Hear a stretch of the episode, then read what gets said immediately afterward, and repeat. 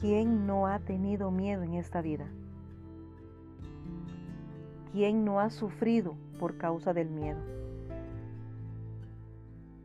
¿A quién no se le ha paralizado sus piernas o congelado sus pensamientos a causa del miedo?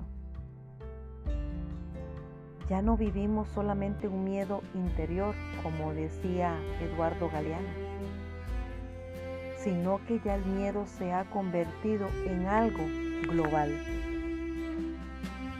Ya hay un acondicionamiento y un aprendizaje social sobre el miedo tenemos hoy en día un modelado concepto en nuestro entorno humano, geográfico, económico y cultural de lo que realmente es el miedo. Y Eduardo Galeano lo evidencia muy bien en este escrito.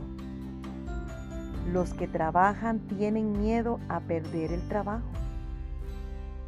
Los que no trabajan tienen miedo de no encontrar nunca trabajo. Quien no tiene miedo al hambre, tiene miedo a la comida.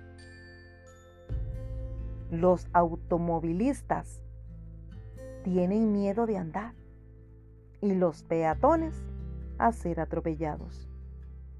La democracia tiene miedo a recordar y el lenguaje tiene miedo a decir. Los civiles tienen miedo a los militares y los militares tienen miedo a la falta de armas. Las armas, miedo a la falta de guerra.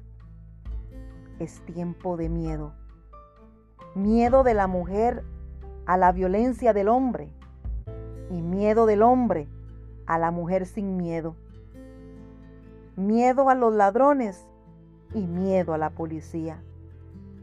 Miedo a la puerta sin valla al tiempo sin relojes, al niño sin televisor, miedo a la noche sin pastillas de dormir y miedo al día sin pastillas para despertar.